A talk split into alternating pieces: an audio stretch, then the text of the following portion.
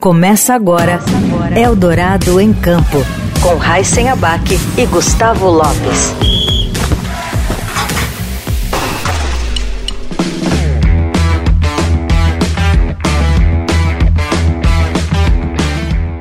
Olá, seja bem-vinda, seja bem-vinda a mais uma edição do Eldorado em Campo. Eu estou aqui ao lado do Gustavo Lopes. Oi, Gustavo, tudo bem? Tudo bem, Raíssen Abac, como é que você está? Tudo certo, e hoje a gente vai trazer um entrevistado que está na Inglaterra. O nosso entrevistado é o primeiro atleta brasileiro e sul-americano a se profissionalizar nos dardos. A gente vai explicar já, ele vai explicar.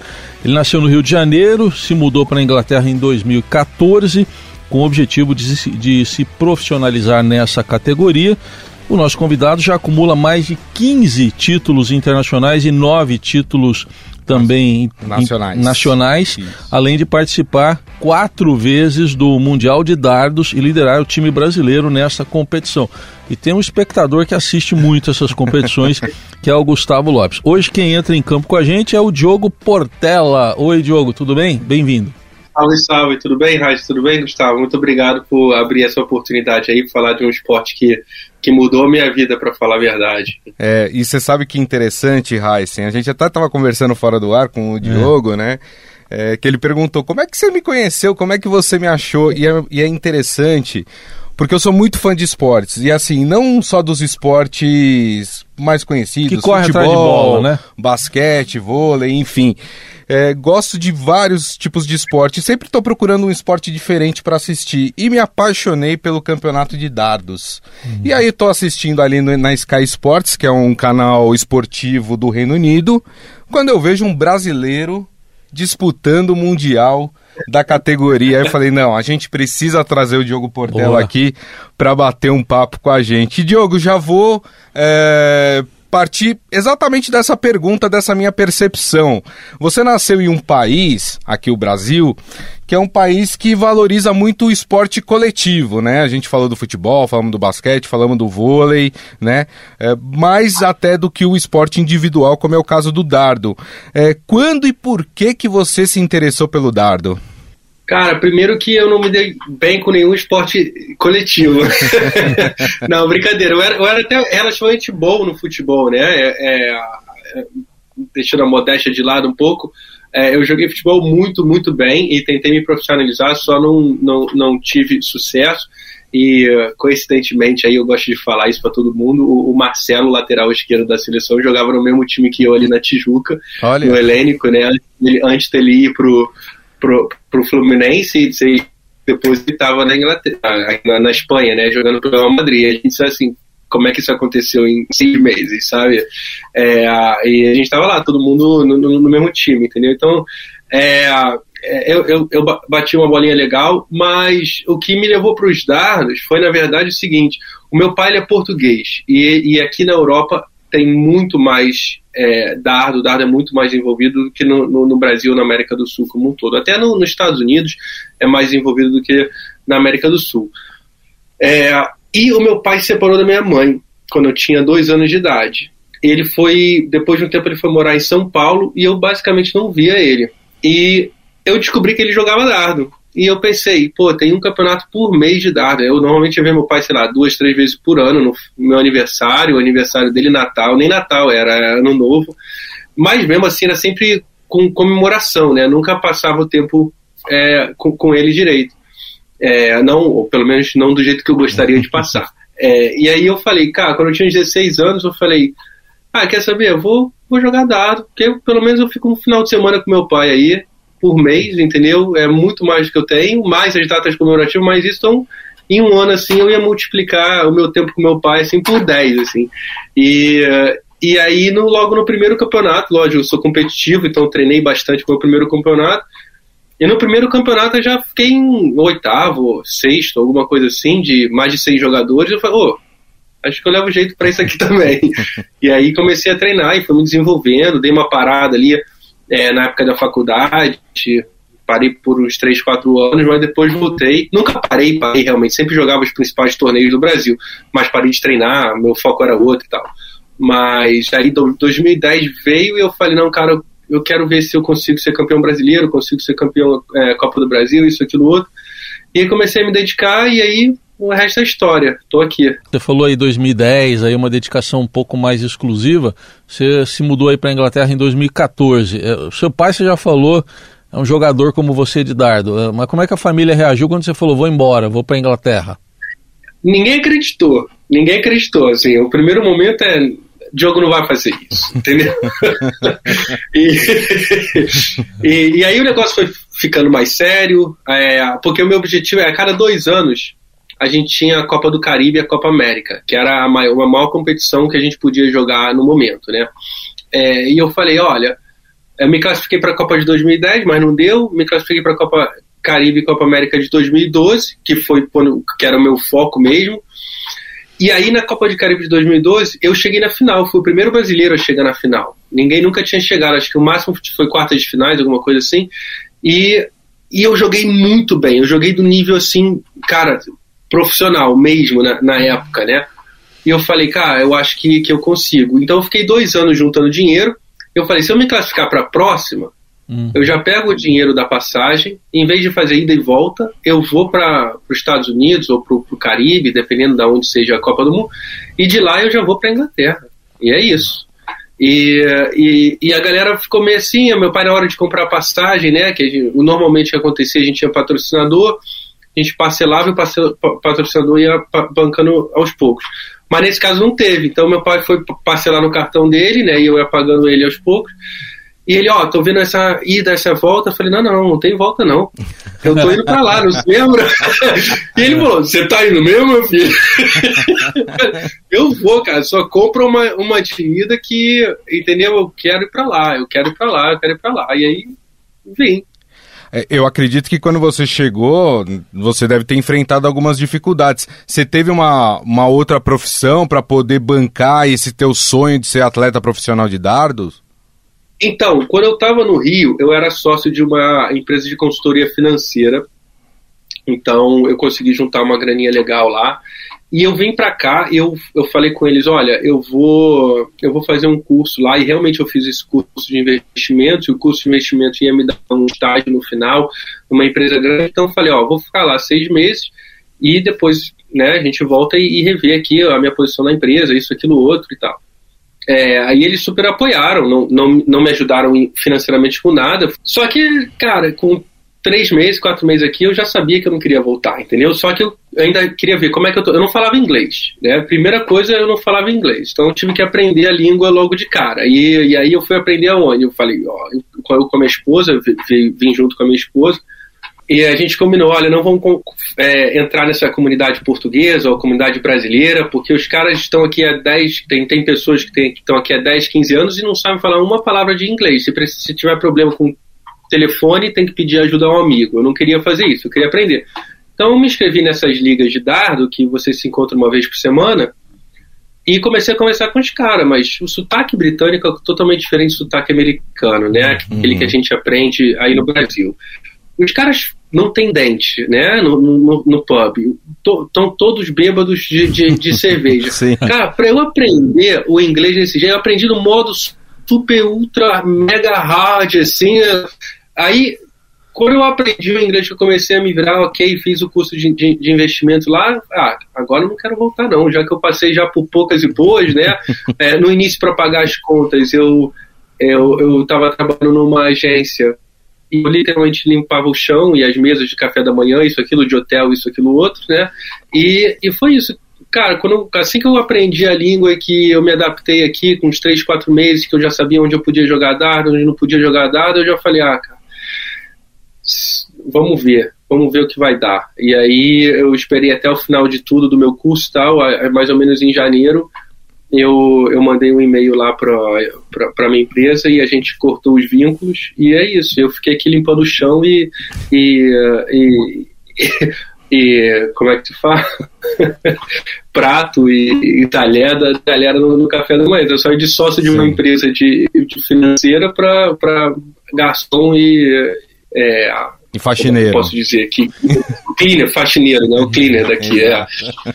Muito legal a história que mostra aí um, um, desapego mesmo. Você tinha uma vida, podia ser estável aqui no Brasil, tranquila, e optou por esse, por esse sonho. Mas eu queria que você uh, olhasse um pouquinho para trás e dissesse para gente: você acha que teria sido muito diferente se você ficasse no Brasil, você não, consegui, você não teria conseguido essa projeção que você consegue hoje?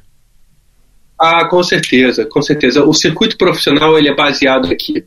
É, e você só consegue realmente testar os seus limites se você estiver jogando contra os melhores. Não adianta eu chegar e jogar contra as mesmas pessoas que não não estavam me desafiando na época. Eu ganhei 25 torneios seguidos no Brasil, não tinha ninguém que me desafiasse.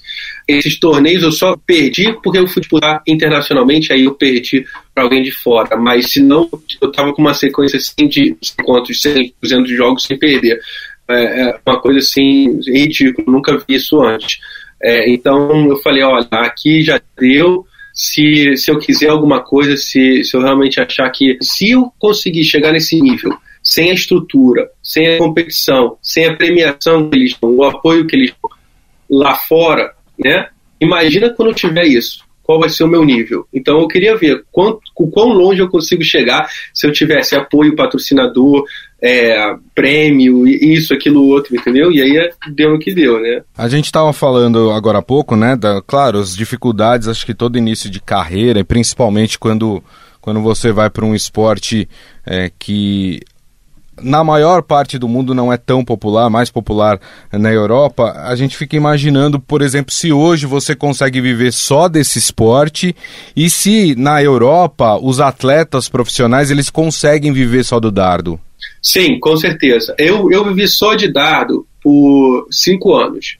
De 2017 até o, o ano passado, eu só vivi de dardo. Bom, claro que aí tivemos um período onde não teve torneio nenhum de dardos, né? Uns dois anos, isso aí nos ferrou completamente. É, eu saí de ganhar ganhar 20, 30, 40 mil por ano para ganhar zero, né? É, uhum. Acabou, não teve torneio nenhum, isso aí comeu todas as nossas uh, poupança, toda a nossa poupança que a gente tinha aqui, mas a, a minha esposa tem um, um emprego muito legal, que, que paga bem, segurou as contas nesse momento, a gente reduziu, claro, muita, muita despesa, é, mas foi um, um, período muito turbulento, turbulento. E agora que as coisas voltaram ao normal, eu decidi pegar um emprego, um emprego meio expediente, então só trabalho 20 horas por semana, para ajudar a recuperar aquilo tudo que a gente gastou é, nesse período de, da, da, da, pandemia, né? Que foi um caos, um caos. E, é, e agora a gente comprou uma casa também, então a, o meu salário ajuda a pagar o financiamento da casa, é uma coisa mais fixa. Perfeito. A gente vê que nos campeonatos mundiais parece que ainda tem um domínio né, dos atletas do, do Reino Unido. Eu queria que você falasse um pouquinho disso. É, por que, que eles ainda dominam e como é que você foi aceito? A, a como é que foi para ser aceito nessas competições pelos atletas aí de ponta do Reino Unido? É, então, é, o, o dado ele nasceu aqui, basicamente. Né? É, é da, então, por isso que é como se fosse honestamente, é como se fosse futebol no Brasil. Cara. Todo mundo que nasce no Brasil já nasce com a bola no pé. E aqui a galera já nasce com, com o dado na mão. É, então é muito fácil, é muito natural para eles jogarem dado. Eles não, não, não pensam demais para jogar, entendeu? Eles só pegam e jogam e é, é, impressionante a facilidade que eles têm de jogar. Enquanto eu fico pensando, minha técnica, onde eu seguro no dardo, meu dedo aqui, eles só pegam e jogam uma naturalidade. Isso faz com que eles tenham uma uma vantagem com relação aos outros. Mas tem países da Europa agora que estão realmente uh, desafiando a Inglaterra. A Holanda está com jogadores muito bons, né? A Holanda é, tem um jogador que dominou aí o cenário mundial por, por pelo menos uns sete anos, ganhou todos os torneios. A Alemanha está crescendo cada vez mais, está colocando jogadores entre os 16 do mundo, a Escócia, a País de Gales, Irlanda, Irlanda do Norte, Irlanda, uma, uma é da Europa, uma é do Reino Unido, mas é, é isso. É, é esses países aqui estão desafiando, estão crescendo cada vez mais porque o esporte está se expandindo também. Está vindo mais patrocinadores, está tendo mais premiação. Então a galera pode se dedicar mais aos dados porque sabe que vai ter a recompensa depois. É, tem uma coisa muito interessante quando você assiste uma partida, Heisen, de uma competição de dardo, que é o seguinte: eles tentam reproduzir o clima de pub uhum. é, nesses, nessas competições. Então, é, o, o Diogo estava contando aqui que ele ia treinar em pub, né? É, para jogar dardo. E nos mundiais, geralmente acontecem é, em hotéis, enfim, naqueles salões grandes, né? E eles montam ali um monte de mesa. E o pessoal grita durante a competição, canta durante a ah. competição.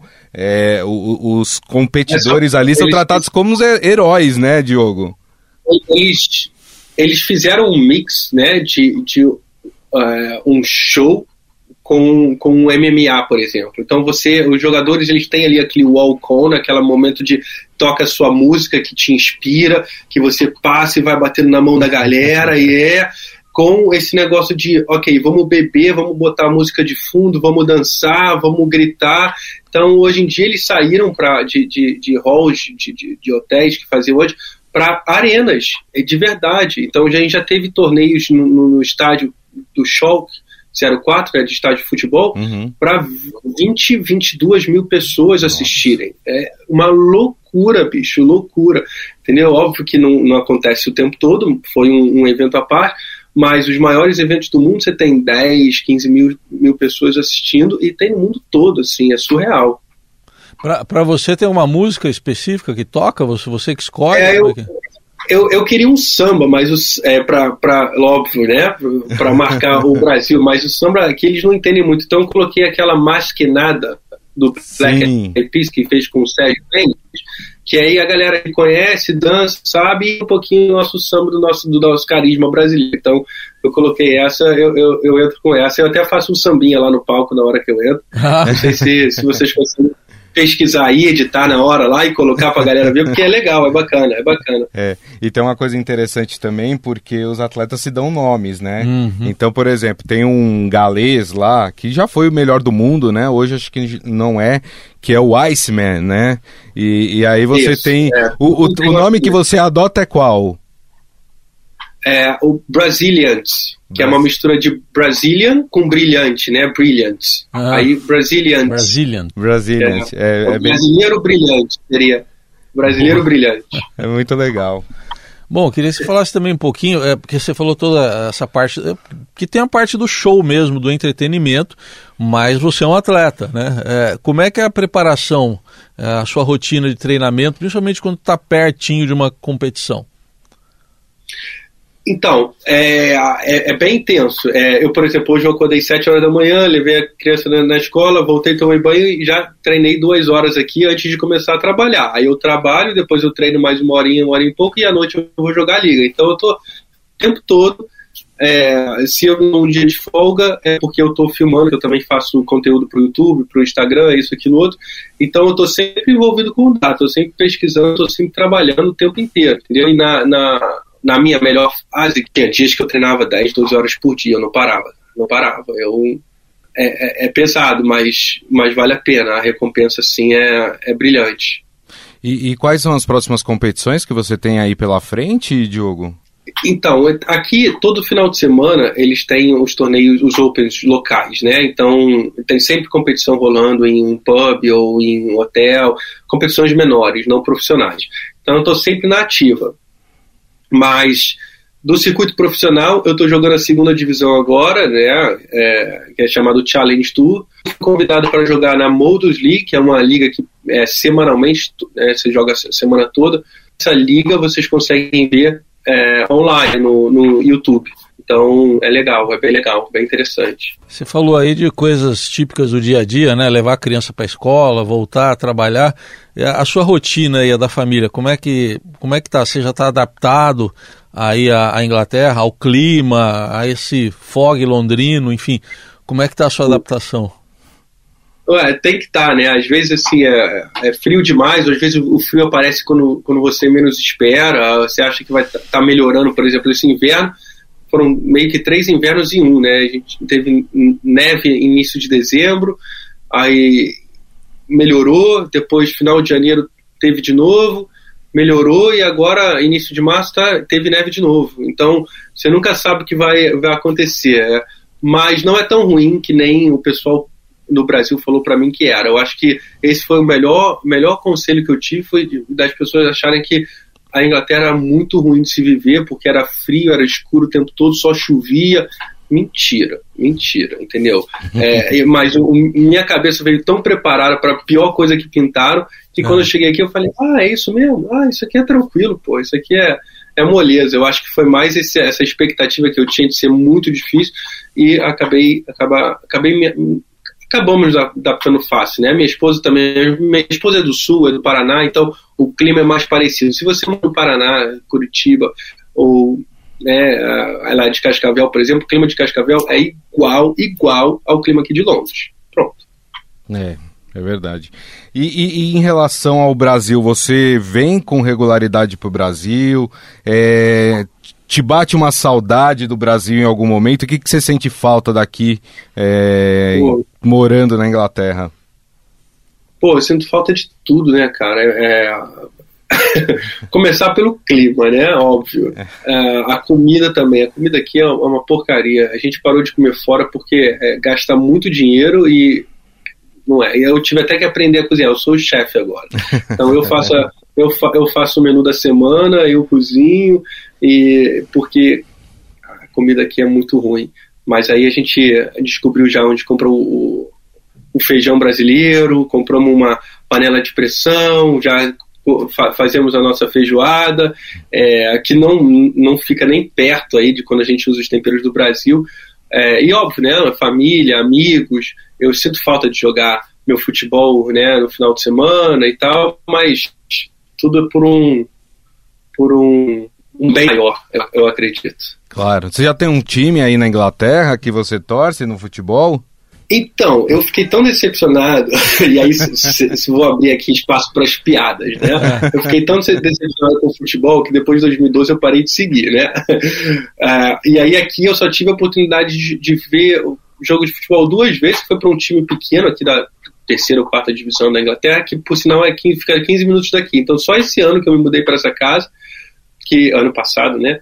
Que o meu amigo, o meu vizinho aqui falou, pô, tô indo lá assistir meu time, quer ver? Eu, eu fui lá ver, mas eu perdi o interesse assim, tipo, eu prefiro jogar futebol do que assistir. Entendi. Aqui no Brasil. Mas aí, aqui... vou, vou, abrir piada para vocês aí que eu sou botafoguense, então ah, então talvez por isso. Agora eu entendi o motivo de você ter se decepcionado com o futebol. É. Eu, eu tô na é. mesma, viu? Porque eu sou santista, então eu sei que a decepção pra gente é grande no futebol.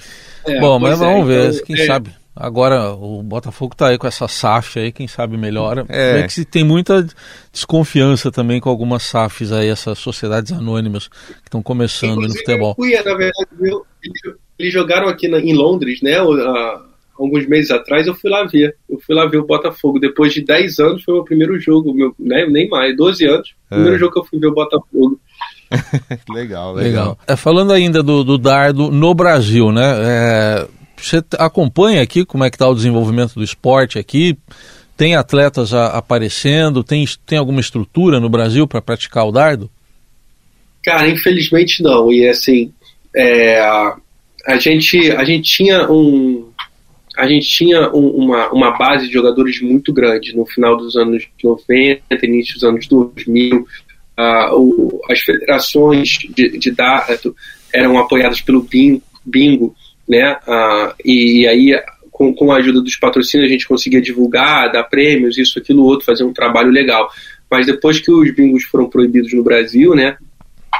É, o esporte foi morrendo cada vez mais, e aí eu acho que acabou que com a, com a pandemia. Mas a gente está fazendo um trabalho aos aos pouquinhos aí eu criei uma, uma loja online de dardo para tentar vender material, porque o maior problema que a gente tinha era de materiais, uhum. né? A pessoa queria começar a jogar e não tinha alvo para você botar, comprar para botar em casa, entendeu? Então eu falei, não, não pode ser isso. Então eu com outro amigo meu, mas eram, somos três na verdade, colocamos uma grana, fizemos a importação de material de qualidade, né, material profissional, nível profissional, então muito diferente dos alvos que você encontra é, na Decathlon ou, ou, ou, aqueles de plásticozinhos que você compra de brinquedo, Sim. é esse daqui que eu uso, entendeu? Então você vai ter uma profissional em casa que pode durar. E se você é iniciante, vai durar por dois, três anos esse alvo. Então, material não, não, não vai ser problema, você não vai precisar repor aí por muito, muito tempo. Não, eu ia, eu ia até perguntar em relação a isso, material, o custo para um atleta começar a jogar dardo é um custo alto, o investimento é alto, para começar a treinar, não digo nem participar de torneio, mas quero começar a treinar para ver se eu levo o jeito, é, é muito caro? Então, eu vou falar, se você estiver nas principais cidades e estados do Brasil, a gente entrega esse alvo aqui profissional na, na sua casa em, sei lá, uma semana, é, por 535 reais. Esse alvo aí vai durar bastante. E aí você tem os, os sete de dados, que vem com três dados e três, três chefes e flight, é, por 99, se eu não me engano. Ou 99 ou 109. Tá. E esses dados também não quebram. Assim, os, os equipamentos até quebram. O Shaft to Flight quebram, você vai ter que repor. Mas Shaft to Flight você compra por 10 reais, 15 reais. Então não é muito. Seria, seria a asinha, esse Shaft Flight Sim. que você fala. Aquela pecinha de plástico, né? O dado, o dado não vai quebrar. O dado não vai quebrar muito, não. Mas esse aqui quebra, isso aqui quebra. Mas tá. isso aqui é muito barato. Isso aqui você compra por, por 10 reais se você for na, na, na, no Mercado Livre. Tem, tem gente vendendo aí por 10 reais. A gente não vende ainda, porque a gente preferiu focar na, na no principal, que é o alvo e o dardo. Então a gente tem dados iniciantes é, que não vai quebrar, né? É muito difícil você quebrar, a não ser que, cara, você dê muita, muita, muito azar é, você não vai precisar repor esses, esse equipamento nunca, entendeu? Então, a, o, o, alvo, talvez depois de dois, três anos, você vai precisar repor, ou se der mofo, alguma coisa assim, mas eu não acho que 600 reais para você começar num esporte, 700 no máximo, vamos dizer, para você começar num esporte que vai durar aí três anos, seja muito, entendeu?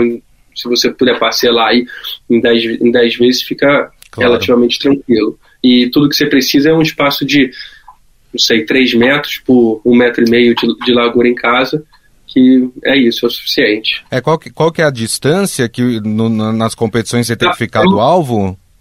É mais ou menos 2 metros e meio. Tá? tá? É, porque a gente mede a distância, na verdade, do centro do alvo ali até o chão, então é a diagonal. Tá. Então essa diagonal são 2,93 metros, mas se você medir assim, dá 2,44m, 2,45m, aí mais ou menos. Né? Ou seja, se tiver um espaço desse, já consegue começar a praticar. É, 3 metros de distância. Tá. Com 1,5 de, de largura, assim, acho que é, é, o suficiente. Ô Diogo, tem, eh, para quem não conhece, né, pode confundir, na Olimpíada tem o lançamento de dardo, que é uma coisa diferente, né? É, explica um pouco para a gente, depois a gente vai falar um pouco de Olimpíada também, é, quem sabe no futuro, né? Mas qual que é a diferença desse esporte que já é olímpico, né, do atletismo até o lançamento de dardo, para esse que você pratica? É, esse aqui é um esporte indoors, né, é, é, é fechado, né, o, o, lançamento de dardo já é num, estágio, você precisa de um, de um, espaço grande, aquele que sai correndo, sem uma, uma vara, né, gigantesca que você joga, tem que chegar mais longe. Então você precisa ali de uns 200, 300 metros aí para você poder Sim. treinar bastante. É, o seu, e fora que a vara também, né, é, sei lá, de 3 metros, 4 metros de altura, o negócio é gigantesco, assim. É. Então a diferença é absurda, enquanto o, o, dardo é isso aqui, né, cabe na palma da sua mão, pesa 20 gramas, 25 gramas no máximo, é, o, o esporte é apesar de ter o mesmo nome, é completamente diferente. E, e, e, no dardo que você joga, o que é, é, interessante, porque você começa, me corrija se eu estiver errado, Diogo, com uma pontuação, os dois atletas com 501. E aí você vai jogando e a pontuação que você vai somando, você vai diminuindo até zerar, não é isso? Isso, parece que é vamos jogar e contar os pontos, quem faz mais ganha. Na verdade, é quem chegar a zero primeiro ganha. É isso. E o meio também não vale mais. E não se assustem, mas é verdade, o meio ah, é? não vale mais. Não vale, não vale. é, não vale mais, não, não. É, o, o, centro do, do, do, alvo é chamado de bullseye, né? Porque é o olho é. do, do touro, né? Olho do boi. Do boi, do touro, é. Tá. Então, eu falei de Olimpíada porque é, a gente tem visto vários esportes né, que têm sido uh, tornados olímpicos né, ultimamente. É, existe algum movimento para o dardo ser olímpico também? Se houver, você seria a favor? Enfim, como é que você vê isso? Qualquer atleta que é, que é sempre, sempre profissional gostaria de disputar uma, uma Olimpíada e tal, mas é, isso, isso não é. Isso eu vou deixar para as federações mundiais, para a corporação profissional aí de dados, eles que têm que ver o que, que é melhor para o esporte, se vale a pena entrar, porque você tem uma série de exigências né, do, do Comitê Olímpico Internacional, é, tem que tem que obedecer várias regras, tem que ter um certo número de países afiliados. Então esse é um trabalho que são para a federação fazer e se óbvio se abrir uma oportunidade eu puder representar o Brasil na Olimpíada, óbvio que eu vou estar lá, né? É, é claro que é, a, a, Olimpíada ela acaba dando uma visibilidade maior aos esportes, né? Por exemplo, vou dar um exemplo, na última Olimpíada de Tóquio, a gente teve a competição de escalada, que era uma competição que eu não conhecia. E aí eu passei a acompanhar a partir da das, das Olimpíadas. Então, é, tirando, claro, toda essa, essa parte política e burocrática que você citou, Diogo, a visibilidade ela seria importante, né, para fazer o esporte crescer, ah, né? Com certeza, com certeza. Em termos de conseguir patrocínio, em termos de, é, de, de poder brigar por espaço, até na, no, no, circuito profissional seria fantástico, fantástico, sem sombra de dúvida. É, só para saber que me despertou uma curiosidade, você falou que leva a criança para a escola, você tem filho, filha? Eu tenho uma filha de uma dois filha. anos e meio. É porque você veio, você meio que herdou isso do seu pai, né? É, o gosto pelo dardo. A, a, sua filha gosta também? Ou é pequenininha? Adoro, adoro, adoro, adoro, adoro. Ela toda hora que me vê jogando, ela, papai, quero jogar também. E aí eu tenho um alvinho pequenininho assim, que eu pego uns dados que tem ponta de plástico e deixo ela brincar. É, ela adora, ela adora mesmo. Já tá treinando, né? É isso que você quer dizer. eu, não, eu não vou forçar nada. Se ela quiser, ela é óbvio, vai ser muito bem recebida. Eu vou dar toda a dica e apoio para ela, mas eu não quero forçar nada. Se ela quiser ser médica, se ela quiser sei, fazer qualquer coisa, artes cênicas ela vai fazer, entendeu? O que uhum. ela decidir fazer, eu, eu, vou, eu vou apoiar ela, isso acho que é o mais importante, mas óbvio, né, se ela vier pro dar, é, tem aquele gostinho especial. é isso aí. Bem legal essa nossa conversa, a gente conversou aí com o Diogo Portela, atleta brasileiro que se profissionalizou no dardo, falou com a gente direto da Inglaterra. Olha, a gente só tem a agradecer a você, viu, Diogo, pela, pela conversa. Tomara que todos os seus alvos na sua vida sejam alcançados, sejam atingidos, viu? Nosso desejo aqui. Muito obrigado, Raíssa. Muito obrigado, Gustavo. Obrigado por essa oportunidade aí. Valeu mesmo. Obrigado, Diogo. E assim a gente encerra mais uma edição do Eldorado em Campo. Valeu, Gustavo. Até semana que vem. Até semana que vem. Um abraço a todos. Tchau. Você ouviu Eldorado em Campo.